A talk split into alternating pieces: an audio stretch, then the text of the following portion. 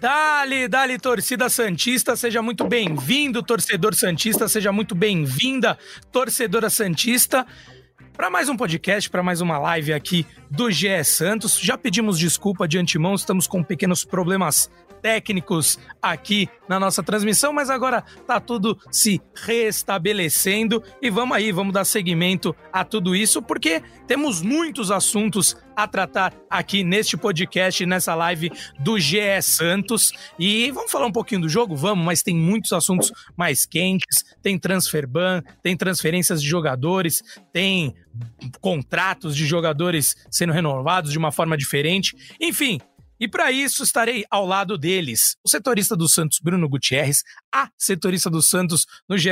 Globo também, Ana Canhedo, e a maior e melhor youtuber santista de todos os tempos, Isabel Nascimento. Sejam muito bem-vindos, meus amigos. Eu já jogo para você, Aninha, para falar um pouquinho do que foi esse jogo, bem rapidinho ali, bate-bola, jogo rápido. Eu, você, Guti, Bel ali, para a gente só dar essa pincelada sobre foi a partida, mais uma vitória do Peixe no Campeonato Paulista contra o Água Santa, gol do Joaquim ali já mais no fim da partida. Mas e aí, o que, que achou? O Santos está pegando essa cara do Carilli. Vou na carona da sua análise aí de ontem, da análise do Iago, na verdade. Mas e aí, o Santos está realmente tomando essa forma com a mão do treinador mesmo? Seja muito bem-vinda, minha amiga. Bom dia, boa tarde, boa noite. É um prazer estar aqui no Pod Peixe mais uma vez, hoje em formato de live. Vocês estão nos vendo ao vivo aí, enquanto a gente tenta atualizar também todas as notícias no GE. Globo. O dia tá pegando fogo, né? Mas falando um pouquinho sobre o jogo, é, até escrevi isso no Twitter ontem. Eu acho que com a lesão do Juliano, com a ausência já no clássico e a decorrente lesão do Juliano, eu acho que o Santos perdeu um pouco de brilho, mas o importante nesse ano não é nem ter brilho ou não, o importante nesse ano é conquistar os resultados, né? Então acho que a vitória foi muito importante, como vão ser todas as vitórias em 2024. O grande objetivo do Santos esse ano é se reestruturar, tendo como base vitórias, resultado, pontuação, para voltar é, a se classificar no mata-mata do Paulista, para voltar à Série A do Campeonato Brasileiro em 2025. Então é, acho que é muito importante esse começo de ano, né? São quatro jogos, três vitórias. O Carilli chegou até a dizer que de certa forma foi surpreendente em, em, questão de pontuação, né? Eu também concordo com ele. Acho que com tantos jogos fora de casa, né? Gramados que não ajudaram muito, acho que o Santos é, começa muito bem e tem tudo para conseguir voltar depois de três anos à fase mata-mata do Campeonato Paulista. É, sigo achando que já falei aqui em alguns podcasts, sigo achando é, o João Schmidt o grande, a grande surpresa desse Santos, é, o grande destaque, um jogador que, que o cara foi trazido por indicação do, do Carilli e, e tem jogado muita bola, acho que está tomando conta ali do meio campo, então para mim é o grande destaque é, do Santos até aqui, junto com o Juliano que está lesionado, mas o Santos sim tomando forma de Carilli e, e, e, tendo como base o que o treinador mais gosta, né? Defesas sólidas, defesas consolidadas, acho que a dupla Gil e Joaquim tem tudo para ser titular absoluta aí ao longo de 2024 e, e, e o treinador faz um, um bom começo pelo Santos, Guti. Guti não, JP, desculpa. Mas é bom, já pode passar pro Guti que eu quero também as considerações dele sobre essa, sobre mais uma vitória do Santos e esse desenvolvimento do time do Fábio Carilli. Seja muito bem-vindo, meu amigo. Salve, salve, JP, Ana, Bel, todo mundo que acompanha aqui a nossa live barra podcast para falar um pouco é, desse Santos, eu vou seguir com a relatora, né, com a Ana, em tudo que ela falou em relação à análise desse time. Ontem, mesmo com, com os desfalques, né, jogadores poupados, como foi o caso do Aderlan, Santos teve um bom comportamento dentro do possível, é uma pré-temporada, a gente sabe que a questão física, principalmente na parte final da partida, acaba pesando um pouco mais, mas acho que o time soube se comportar, manteve a cabeça no lugar, é, conseguiu abrir o placar com o Joaquim já na parte final do jogo e depois, mesmo com um jogador a mais, né, sofreu uma pressão, o Água Santa quase chegou a empatar, né, o, o Jael chegou a acertar uma cabeçada na trave, mas o Santos soube lidar com, com essa pressão e garantir o resultado, que é, nesse momento, mais importante. Lógico que o torcedor quer ver um futebol bonito, futebol vistoso, como viu até, por exemplo, contra a Ponte Preta no primeiro tempo, né, com muito toque de bola, muita transição rápida, mas o importante que o Santos precisa dar resposta é também resultado, principalmente levando em conta que é um campeonato paulista em que o Santos não avança para as fases finais há três anos, né, desde 2020. Então, hoje, são seis pontos de vantagem para a Portuguesa, que está na segunda colocação. Claro que a gente está fazendo esse podcast na quinta, ainda tem o Ituano e o Santo André é, para jogar. Enfim, o Santos ainda pode é, ter essa diferença um pouco mais encurtada, mas o importante é que a liderança do grupo está tá garantida, pelo menos por essa rodada, e o time tem respondido bem em campo. E ontem até o Casares, que vinha fazendo é, jogos bem abaixo do esperado, né, ontem respondeu, por exemplo, um pouco melhor, o Otero como titular também foi um pouco melhor. Eu só senti um pouco, uma queda um pouco na, no time com as entradas, por exemplo, do Nonato, do Pedrinho, do, do, Marcelinho. Acho que o Marcelinho talvez tenha entrado um pouco nervoso, né, pela estreia dele no Santos, cometendo alguns erros e uma necessidade de melhor ainda do Julio Furt, que acabou perdendo algumas chances de gol, principalmente no primeiro tempo, que deixaria o Santos um pouquinho mais tranquilo é, dentro do jogo. Muito bem, Guti. Tô, tô de acordo aí com vocês. É, também tô impressionado com a forma do João Schmidt ali, tecnicamente. Ele que, confesso que não estreou tão bem assim, mas vem evoluindo, e isso para mim é uma das, das qualidades mais importantes de um jogador de ter a fácil assimilação da forma que o time joga e esse desenvolvimento tão rápido, então, realmente tem encantado a torcida Santista. E com esse gancho, eu passo para a maior e melhor youtuber Santista de todos os tempos. Seja muito bem-vinda, Bel. Tá gostando do João Schmidt, mas mais do que isso, eu quero saber. Esse futebol de Fábio Carilli que a gente está falando aqui, que está tomando forma no Santos, tem agradado a torcida Santista? Ninguém melhor do que você para falar sobre isso, minha amiga. Seja bem-vinda. Obrigada, João. Bom dia, boa tarde, boa noite aí, Ana, Bruno e todos e todas estão nos vendo e nos ouvindo, né? Olha, eu acho que tem é o que exatamente o que a Ana trouxe, tem agradado porque está ganhando. Né? São quatro jogos, três vitórias. É simplesmente um Santos que iguala as três vitórias dos últimos três paulistas: 21, 22 e 23.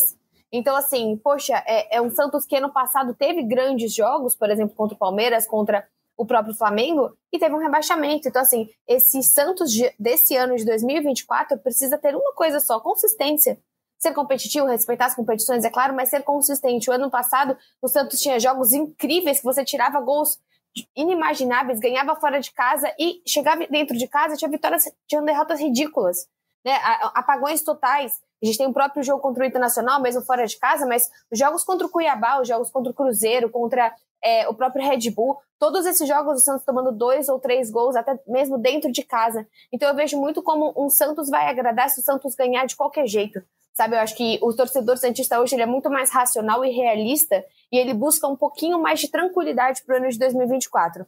Então, você ter três vitórias, você tá com já os seus nove pontos, né? O Santos está com a terceira com a, na terceira colocação, né? Se fosse uma classificação geral do Paulista, poxa, o Santos passando de fase, que é o mínimo que um time do tamanho do Santos tem que fazer, mas é o mínimo que não vem fazendo nos últimos três anos. Então, sim, o torcedor está satisfeito. A própria, você comentou do João também, acredito que o João seja exatamente o que a Ana trouxe, é a melhor e a mais grata surpresa né? Porque a gente pensa em Juliano, a gente pensa no próprio Pituca, são jogadores que você já espera tal qualidade. O João não. Acho que de todos os jogadores do ano passado, a gente pensar em um jogador que está ali batendo na porta e cutucando a posição do Rincon, a gente não esperaria isso do João. A gente esperaria até que o Rincon voltasse um pouco melhor. Vamos falar sobre esse meio de campo, que ainda é algo mais trágico nesse Santos, né? Um Santos que ofensivamente vem tendo muita dificuldade, mas um Santista que está feliz porque diante do que aconteceu ano passado, a gente sabe que o que a gente precisa para esse ano sempre são os pontos mais do que você eh, olhar o desempenho, a performance, conseguiu algo mais tranquilo, se classificou ou eventualmente, quem sabe, né, matematicamente subiu para a Série B, legal. Aí a gente consegue começar a olhar para esse time de performance, de brilho, de jogar bonito, mas esses Santos de 2024, o torcedor, o torcedor só busca efetividade. Muito bem, Bel. É isso aí. É, tá ganhando, as coisas vão se encaixando. E a gente conversou muito isso desde o final do ano passado para esse início de temporada, principalmente no começo agora, depois de tudo que aconteceu né, no Campeonato Brasileiro do ano passado. O Santos precisava mais do que nunca de vitórias, de tranquilidade, para aí sim conseguir desenvolver um trabalho melhor, tecnicamente falando. E só completando aí tudo que você falou também sobre o João Schmidt, técnica, é, a gente há muito tempo não acompanhava ele de perto, né? Então, técnica tinha, no, desde que ele saiu do São Paulo, jogou na Itália também, demonstrava essa técnica, mas a intensidade acho que era algo que gente, eu, pelo menos, tinha muita curiosidade de ver o João Schmidt, ele tem entregado isso muito bem neste Campeonato Paulista.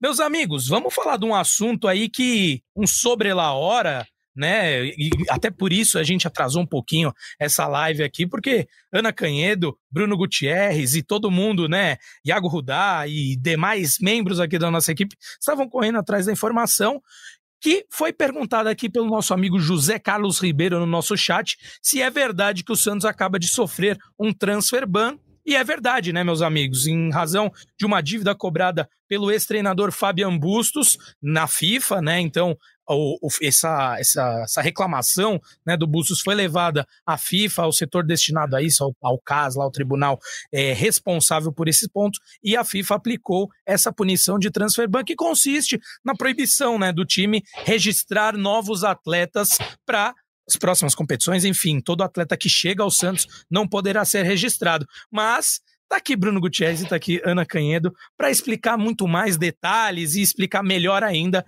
sobre isso, meus amigos. O que, que temos aí de concreto? Como é que se deu todo esse trabalho? Vou começar pela Aninha, mas o Guti pode complementar na sequência. Nem precisa passar a bola para mim, viu, Aninha? Já você quis fazer aquela tabelinha com o Guti antes, então agora fica à vontade para vocês dois tabelarem e falarem um pouco mais sobre esse assunto que a torcida do Santos está querendo saber e muito.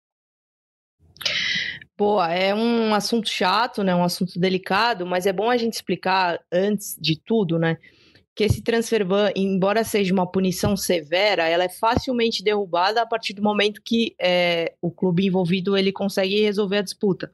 Num cenário, por exemplo, que o Santos consiga entrar em acordo com o Bustos e é, é, definir como vai ser o pagamento dessa dívida, que está aí na casa dos 5,9 milhões de reais aproximadamente, né? Um milhão e meio de dólares. É, a partir do momento que houver esse acordo for homologado, essa punição ela cai rapidamente, não é um processo demorado.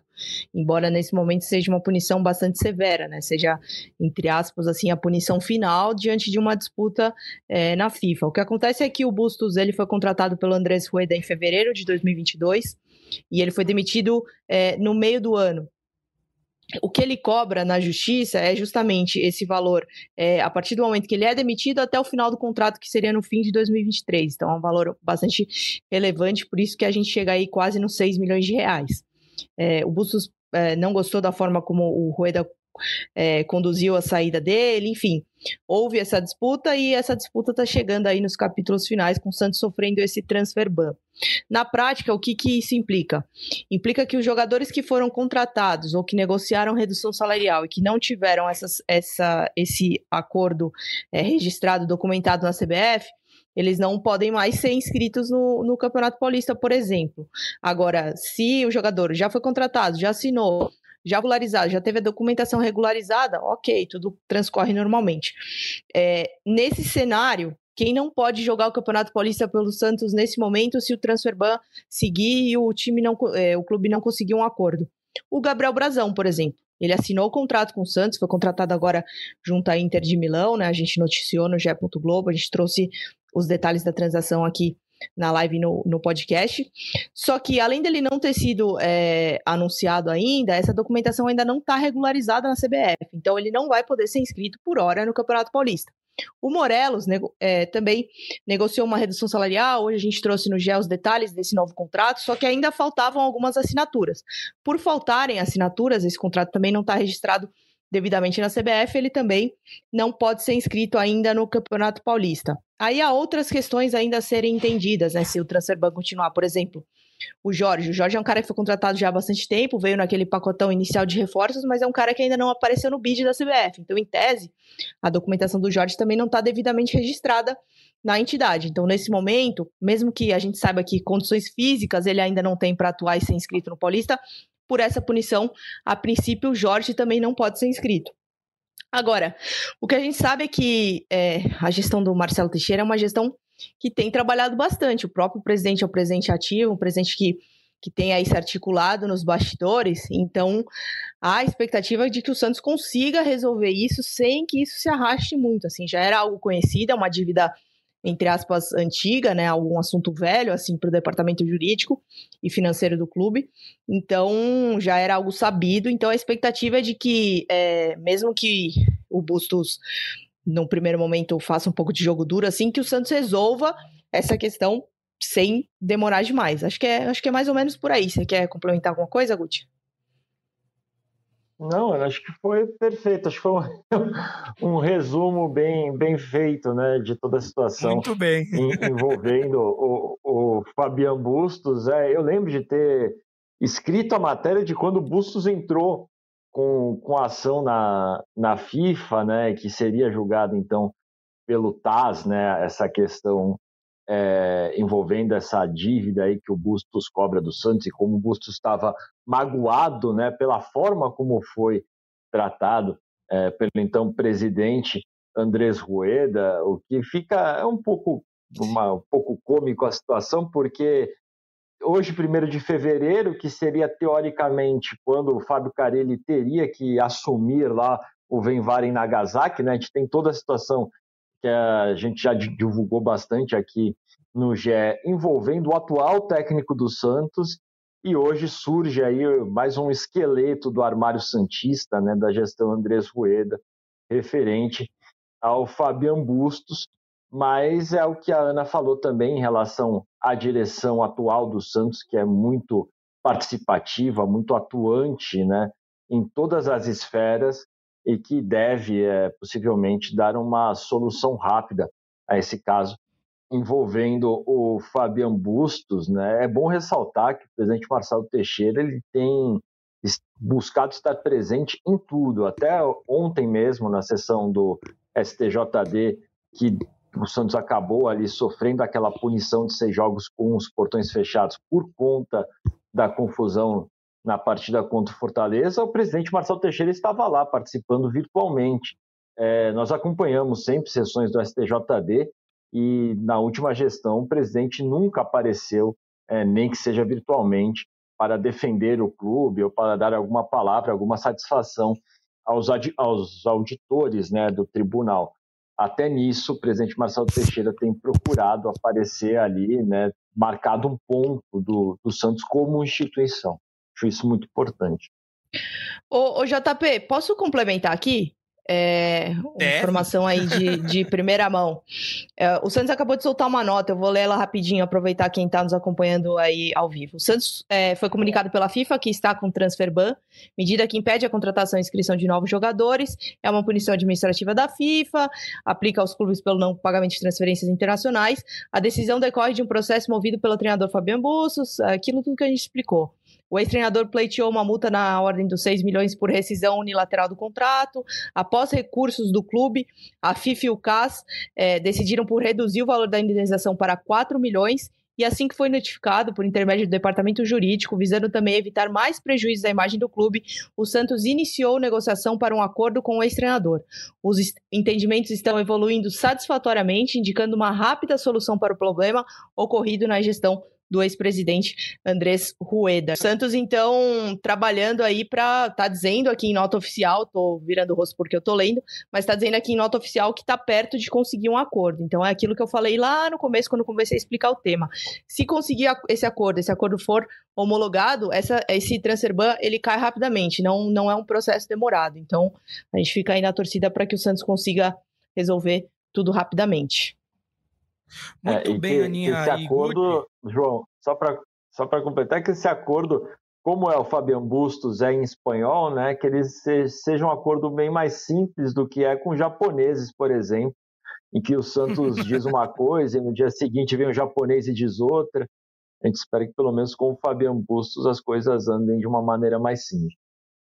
E para a gente também fica mais fácil a compreensão aqui de acompanhar tudo, né, Guti? Mas muito bem explicado por vocês, meus amigos. É... E que fique claro, então, o... a cobrança do Fabian Bustos era na casa do 1,2 milhão de dólares, que dá ali cerca de 6 milhões, mas pelo que o Santos no, é, comunicou na nota oficial, essa, essa, esse valor foi reduzido para cerca de 4 milhões de reais pela própria FIFA, e o Santos já está em tratativas aí para chegar num denominador comum ali, num acordo com o Fabian Bustos. Lembrando, como a Ana e o Guti destacaram, é uma herança da geração, da gestão Andrés Rueda, e agora o Marcelo Teixeira está tentando resolver mais um problema. Bel, quer comentar algo sobre isso? Preocupa? É, como a Aninha destacou, é uma punição severa, mas de fácil reversão, né? Claro, isso se o Santos cumprir né, com os acordos que está uh, fazendo com o Bustos. Mas chega a preocupar o torcedor? A nota um, do oficial do Santos dá um alívio? Como é que você está se sentindo aí, minha amiga? Olha, JP, eu sinto que esse Santos de agora ele responde muito mais fácil as coisas, né? As notas saem muito mais rapidamente. Quase sempre quando se tem alguma questão ou se tem algum problema, a gente está vendo o Santos se pronunciar muito mais do que aconteceu. É claro que um transfer ban assusta qualquer santista, até porque a gente passou por 2017, 2018 toda a gestão Pérez. O Santos ficou com um transfer ban por muito tempo. O Bruno pode me corrigir, a Aninha também, mas acho que foram quase oito meses aí de transfer ban e um ano que o Santos estava contratando vários atletas, precisou parar e a gestão Rueda, é claro que tem os seus problemas, mas ela vem depois da gestão Pérez. Então, muitas coisas também foram tentadas né, se ajeitar da bagunça que foi feita com muitos pagamentos. O próprio Soteudo, que jogou no Santos, foi embora e o Santos não tinha nem pago ele. Então, eu acho que preocupa porque o transfer ban até arrepia o torcedor santista. Acredito que pelas lambanças que a gente já viu nas outras gestões, de outras coisas que vão. Depois aparece, né? Santos deve pro Damião, Santos ainda não pagou com Eva, sabe? Então acho que são alguns nomes que vão aparecendo e vão sim dando medo. Acho que até a, a matéria, como a mensagem da Ana, já dão uma tranquilizada assim no torcedor, até porque é, a questão do, do Carilli também, toda hora que algo pipocava um pouco mais de maneira mais sensível, o Santos também está falando, também está dialogando com a torcida, e isso vai se deixando mais esclarecedor. O Marcelo ele é uma pessoa muito mais ativa de todos os, de todas as maneiras. O que o acho que o Rueda, a questão do Rueda é que ele era uma pessoa super discreta e depois a gente se descobriu uma pessoa super centralizadora que diversas contratações aí no, no ano passado foram feitas só por ele. O Marcelo ele nunca é discreto. Ele é um cara que realmente ele vai aparecer em todos os pontos, mas ele também confia, parece, né? Que ele confia mais aí no seu, na sua equipe. Então, acho que uma resposta é sim. Qualquer tipo de transfer ban escrito vai sempre dar um arrepio aí na torcida, porque a gente ficou muito tempo sem poder contratar ninguém. Muito bem, Bel. E até pegando um gancho nesse seu final, o Thiago Oliveira comenta aqui com a gente que o nome Transferban assusta, que na verdade é uma proibição de registrar jogadores. O nome é de Transferban porque é isso. Você, é, mesmo que você consiga contratar algum jogador, né, conclua alguma transação, você não pode registrá-lo e, por consequência, ele não pode jogar. Mas isso aí já foi muito bem explicado pela Aninha, pelo Gucci e também muito bem pontuado pela Bel. Vamos seguir aqui no nosso programa, aqui que tem bastante coisa ainda para a gente falar e o nosso tempo hoje é um pouco mais curto mas teve também outro tipo de condenação, né? Esse aqui no âmbito do STJD, em relação a mandos de campo, ainda em razão da confusão que se deu entre no jogo entre Santos e Fortaleza da Vila, também tivemos confusões fora, mas, né, dentro do, do âmbito do estádio Urbano Caldeira, e o Santos acabou condenado a jogar seis jogos com portões fechados. É isso mesmo, Bruno Gutierrez? É isso, João. Tive a oportunidade de acompanhar virtualmente, né, em parceria com o Davi Barros, nosso colega lá do Rio de Janeiro, que estava presencialmente na sessão do STJD. O procurador é, do caso queria dar uma pena máxima do Santos, de 10 e multa de 100 mil reais. Depois o Santos apresentou a sua defesa, tentou colocar ali que o Santos deveria ser até absolvido de qualquer acusação, porque, na visão do Santos, o clube fez tudo possível para se evitar a tragédia, a confusão, o que ocorreu, mas tinha ali também um problema de segurança pública, um policiamento que não foi o suficiente. Enfim, o Santos tentou também é, repassar ali né, a culpabilidade para os órgãos de segurança pública, mas não colou com os auditores. Alguns auditores até fizeram meia-culpa de que a gente está punindo o Santos, estamos punindo outros clubes também, mas casos reincidentes tendem a acontecer no Brasil, não só com a Vila Belmiro. Então, os auditores fizeram essa meia-culpa, que as punições não estão sendo suficientes, é, até entenderam que o Santos teve ações no sentido de tentar é, minimizar o que ocorreu, até dentro do próprio campo, mas que o Santos, por responsabilidade, não conseguiu ter uma efetividade né, para evitar o que ocorreu é, dentro do estádio. E o fora do estádio, apesar de não estar em julgamento, né, você não pode julgar o que ocorreu com carros incendiados, né, uhum. ônibus incendiados no entorno. Você não pode colocar isso dentro do julgamento. Não entra é, numa dosimetria né, para você aumentar uma pena. Mas, claro que na avaliação dos auditores acaba também tendo um peso. No final das contas, né, teve ali o um meio termo, que foram os seis jogos. É, teve até uma confusão, né, porque inicialmente um dos auditores tinha falado seis jogos de portões, é, de portões fechados, não, de perda de mando de campo, e tinha, deu a entender que era perda de mando de campo e portão fechado. Na verdade, só pode ser um ou outro. Ou o time perde uhum. O mando de campo e vai jogar em outro lugar, 150 quilômetros de distância do seu estádio, mas com público ou com portões fechados, e aí pode jogar na Vila Belmiro. Então, se optou depois, até o presidente da comissão, né, a terceira comissão disciplinar do STJD, é, retornou para falar justamente isso, deixar claro que são apenas portões fechados, além da multa, claro, de 100 mil reais. O Santos vai recorrer, já deixou claro isso, ao pleno do, do Superior Tribunal de Justiça Desportiva, na esperança de tentar, pelo menos, reduzir a pena, mas o advogado é, do Santos já deixou bem claro que é um caso muito difícil que o Santos consiga algum tipo de reversão dessa pena.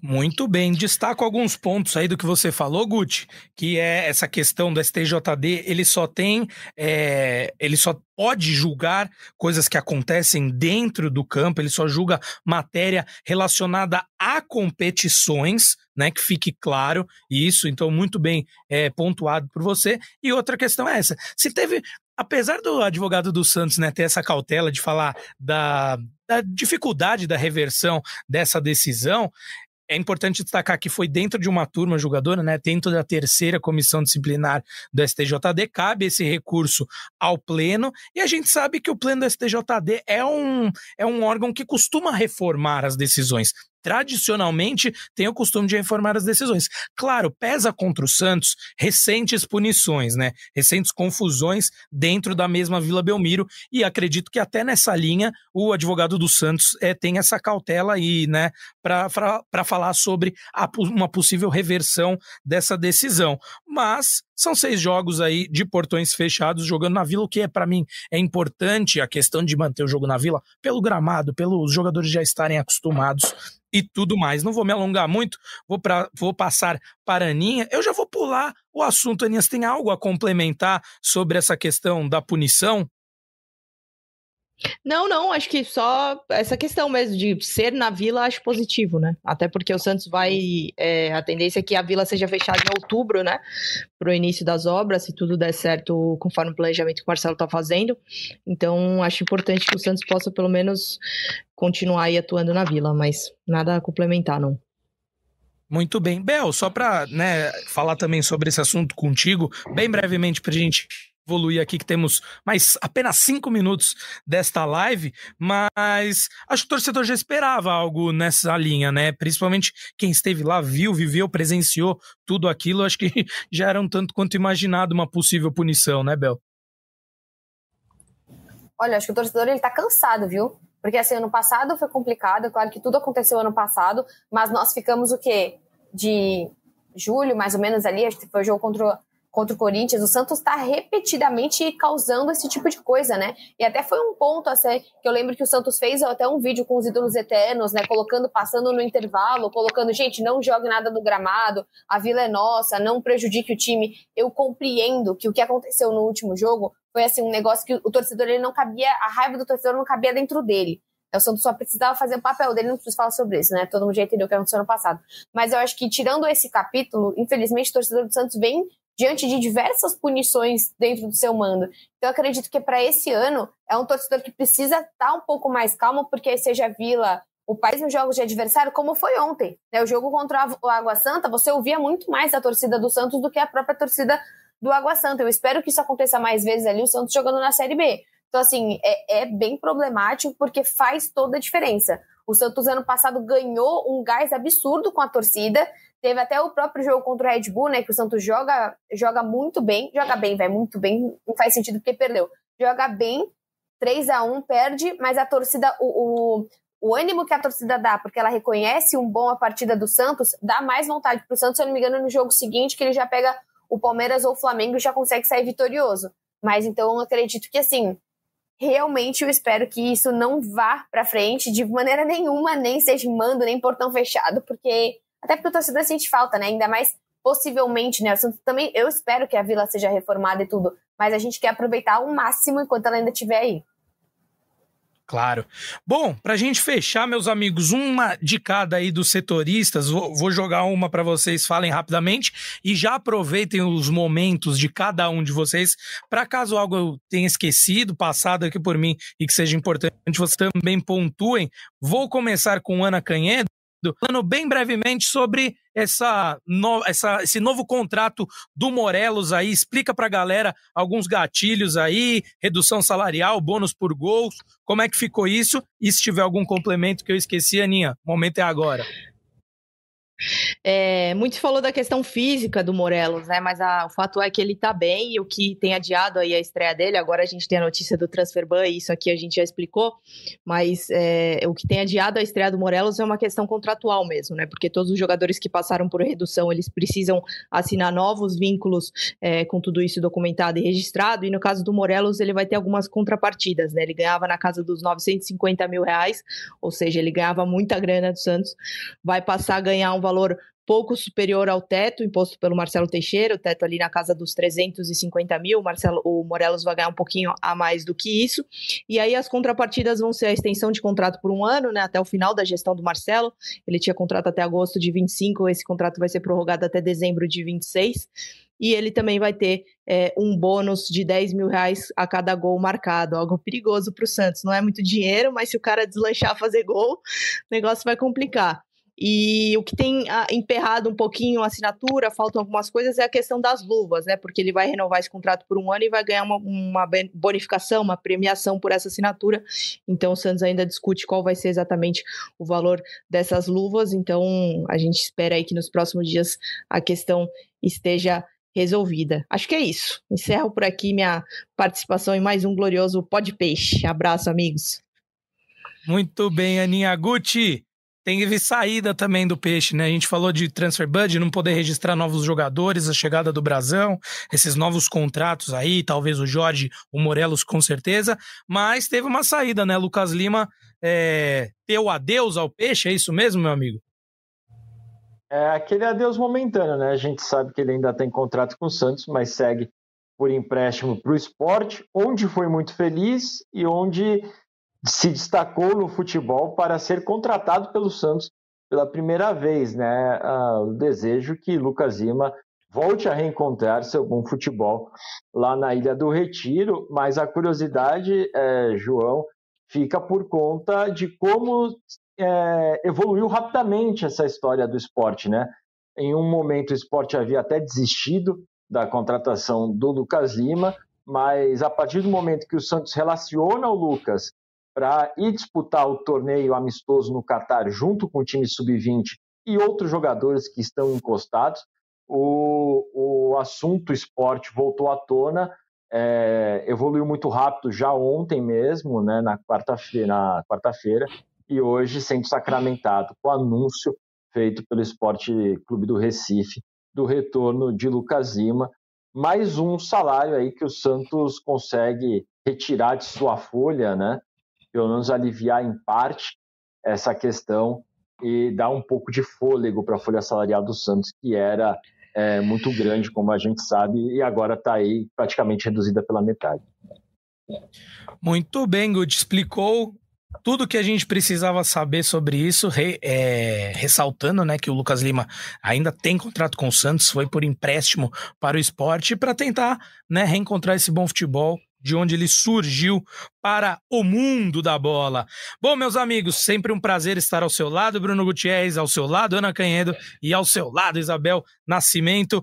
Agradecer também ao Giovanni Amaral, o João Murilo, Vitor Hugo Santos, o Jonas Calife, é, o Herbert, o Paulo Lesse, todo mundo que esteve aqui nos acompanhando e participando efetivamente aqui durante a transmissão. Às vezes a gente consegue ler alguns comentários, às vezes nem tanto, porque o assunto tá rodando e o tempo não para, mas agradecer demais. Se vocês gostaram dessa live, deixem seu like aí, compartilhem com seus amigos, com suas amigas santistas é, e também com quem não, uns anti-santistas aí, porque tem, tinha muita gente aqui comentando, tinha torcedor colorado, tinha torcedor vascaíno, então a galera participando aqui bastante com a gente, e antes de me despedir, Quero mandar um abraço mais, mais uma vez especial pro Giovanni Amaral, que falou: olha o Elano aí, né? Bruno Gutierrez sempre ah, confundindo com o histórico meio-campista do Peixe. Gente, Meus eu amigos, não posso falar bom. nada disso, porque eu confundi no meio do meu vídeo e eu tenho isso gravado no meu canal.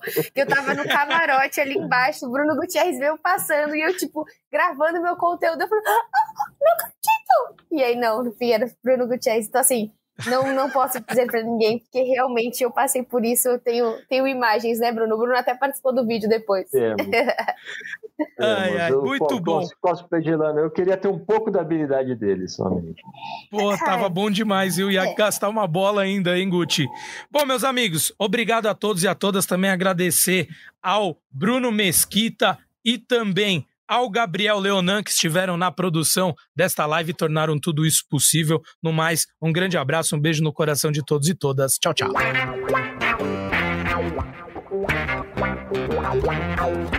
Pelé, dois na barreira, correu, rei, atirou. Gol! O cara pra lá, sambou pra cá, botou na frente a bola. O time sempre chegando a chance de mais um gol. Gol! Neymar pode bater de primeira.